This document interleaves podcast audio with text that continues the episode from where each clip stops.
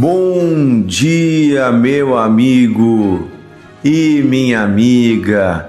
Que a paz, a graça e a bênção do nosso Deus esteja sobre você nesta segunda-feira e em todo esse mês de julho. Que o Senhor se manifeste, abençoe e guie o seu dia. Que Deus te dê sabedoria, que a paz dele esteja sobre você. Meu amigo e minha amiga, você já se viu humanamente sem saída? Humanamente falando, sem solução para um problema? Você já se imaginou ou já se viu em uma situação onde ninguém acreditava que você poderia sair dela? Pois é assim que Davi está nesse momento da sua história. Depois de ter sido um jovem temente a Deus, depois de ter feito grandes coisas para o povo de Israel, foi perseguido por Saul, o rei, mas Deus o guardou, o honrou. Davi se tornou rei, Davi se tornou poderoso, fez grandes coisas. Mas também Davi errou, pecou, atraiu para si, para sua família, a maldição do pecado. E agora, Davi está sendo perseguido pelo próprio filho. Absalão tomou o trono de Israel. Absalão organizou uma revolta e está preparado e pronto para matar o próprio pai. Davi junta os seus homens, Davi junta famílias que ainda estão com ele e foge de Jerusalém foge para evitar uma matança, uma guerra. Também porque de forma alguma Davi queria lutar contra o seu filho. Apesar de tudo, você vai ver que Davi ainda ama o seu filho. Absalão ali revoltado contra Davi, lutando contra ele, representa de alguma forma também os seres humanos que se revoltaram contra o seu pai, o seu Deus, o Criador. Tantas vezes nós expulsamos Deus de nossa vida. Tantas vezes nós expulsamos o Senhor do lugar que lhe é devido de honra, de glória, lugar de governo em nossas vidas. Nós tiramos Deus desse lugar, mas ainda assim Deus ainda nos ama. E Deus está torcendo para que venhamos nos arrepender. Está trabalhando para isso em nossos corações através do Espírito Santo. Esse é o motivo pelo qual nós não somos consumidos a misericórdia do Senhor. E aí você vai ver para onde Davi vai, vai para o deserto, fugindo, mais uma vez. E quando passa por momentos difíceis como esse, Davi canta ao Senhor. Davi escreve e compõe canções a Deus. A sua oração se transforma em música. E esta música, orada repetida ve repetidas vezes, se transforma em poder diante de Deus. Alguns dos salmos mais lindos e poderosos da Bíblia foram escritos por Davi em momentos extremamente difíceis de sua vida.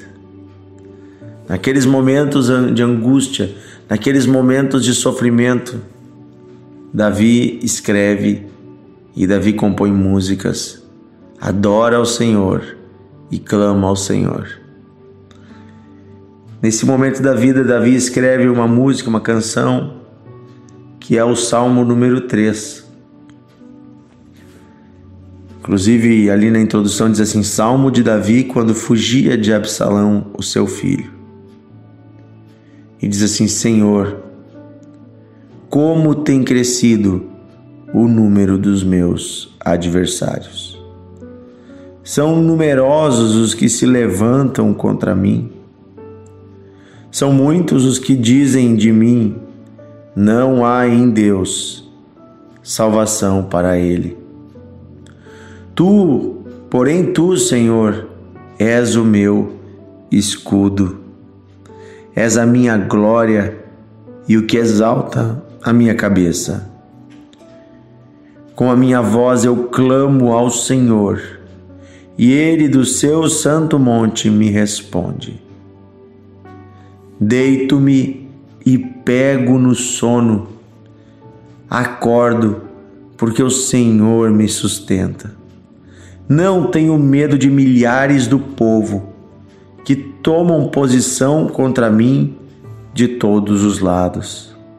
Levanta-te, Senhor Salva-me, Deus meu, pois feres no queixo a todos os meus inimigos, e aos ímpios quebras os dentes.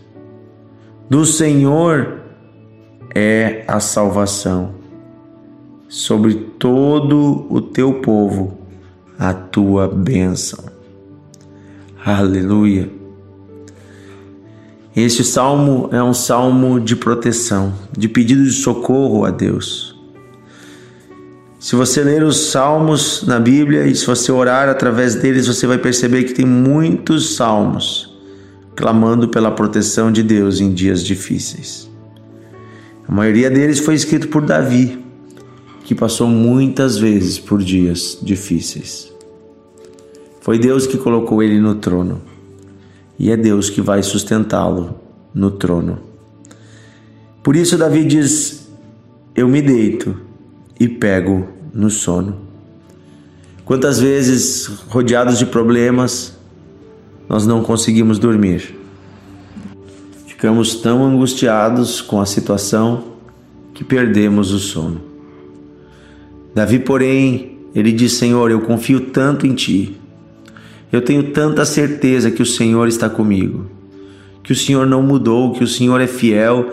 Senhor, eu tenho tanta certeza de que o Senhor vem em meu socorro, que eu vou deitar e vou dormir tranquilo. E eu me deito e pego no sono. E depois eu acordo, porque o Senhor me sustenta. Eu quero orar hoje por você que está passando por dias de aflição por você que está passando por situações adversas, situações em que aos seus olhos você está rodeado e você não enxerga saída. Há um outro salmo que você também pode ler, que fortalece o coração de pessoas e nos faz lembrar quem é o nosso Deus, de onde vem o nosso socorro. Também foi escrito por Davi num outro momento de aflição, quando ele fugia do rei Saul. É o Salmo número 121. Diz assim: Eleva os meus olhos para os montes. De onde me virá o socorro? O meu socorro vem do Senhor, que fez o céu e a terra. Ele não permitirá que os meus pés vacilem, não dormitará aquele que me guarda. Amém? Podemos confiar que Deus está conosco. Podemos olhar à volta e não enxergar saída aos nossos olhos humanos. Mas se você olhar além do que está visível fisicamente, você vai enxergar o que está, está visível espiritualmente. A fé é a certeza das coisas que se esperam e a convicção de fatos que não se veem. Eu não enxergo com os olhos naturais, eu enxergo com os olhos espirituais. Através da lente das promessas de Deus, através da lente da palavra de Deus, eu enxergo solução aonde não há, porque o meu Deus, ele traz à existência o que não existe. Amém? Querido Deus e Pai, oramos hoje, chegamos na tua presença juntos Nesta segunda-feira, clamamos e pedimos o teu socorro, a tua provisão. Clamamos e pedimos, Senhor, por pessoas que estão angustiadas, pessoas que estão aflitas, pessoas que não estão enxergando aos seus olhos a saída. Quem sabe pessoas que estão rodeadas de medo, rodeadas de pavor, inimigos os cercam, situações de medo se colocam à sua volta preocupações e angústias com a vida financeira ou com a saúde, com o que será deste tratamento, com o que será deste filho, com o que será deste casamento. Pai querido, nós colocamos tudo em tuas mãos. Declaramos que o Senhor é o nosso Deus e que é do Senhor que vem a nossa provisão. Declaramos que é do Senhor que vem a saída, o socorro bem presente na hora da angústia. Pai querido, eu peço em nome de Jesus, abre os nossos olhos. Abre os nossos olhos, Senhor, para vermos a tua glória. Abre os nossos olhos, Senhor, para vermos a tua presença sobre nós. Perdoa, Senhor, os nossos pecados. Limpa-nos, Senhor, de toda imundície, de toda ofensa Santifica-nos, Senhor, lava-nos com o sangue de Cristo e seremos mais alvos do que a neve. Pai querido, nosso socorro vem de Ti, a, a, nossa defesa vem de Ti. Temos certeza que o Senhor vem ao nosso encontro.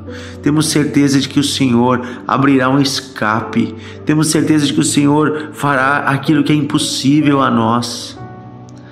O Senhor virá ao nosso socorro, já está conosco. Pai, eu peço hoje ânimo novo a este homem, a esta mulher, para essa jornada. Eu peço também, Senhor, que aquele que não dorme à noite, angustiado, preocupado, venha ter o seu sono tranquilizado, restaurado pela confiança que vem da tua presença. Eu peço, bondoso Deus, estende a tua mão, socorre este homem, esta mulher. Estende a tua mão, Senhor, e abençoa esta família. Estende tua mão, Senhor, e traz paz. Desfaz, Senhor, tudo aquilo que não é teu. Desfaz, Senhor, tudo aquilo que não vem de ti. Traz a tua bênção, Senhor. Traz a tua proteção, Senhor. Eu peço, Pai, em nome de Jesus. Em nome de Jesus. Abençoa cada amigo do devocional, cada amigo que está conosco hoje. Oramos por pessoas da nossa família que estão sofrendo, por pessoas que estão nos hospitais. Oramos por pessoas que estão passando por dias difíceis na vida financeira. Clamamos, clamamos um socorro. Relacionamentos que foram machucados, feridos, brigas, rancores, mágoas em família. Pedimos a restauração desta família. Em nome de Jesus, pedimos e cremos. Amém. Amém. Que Deus abençoe você, meu amigo e minha amiga. Amanhã estaremos juntos mais uma vez na presença de Deus. Compartilhe o devocional, envie para os seus amigos. Que Deus abençoe você.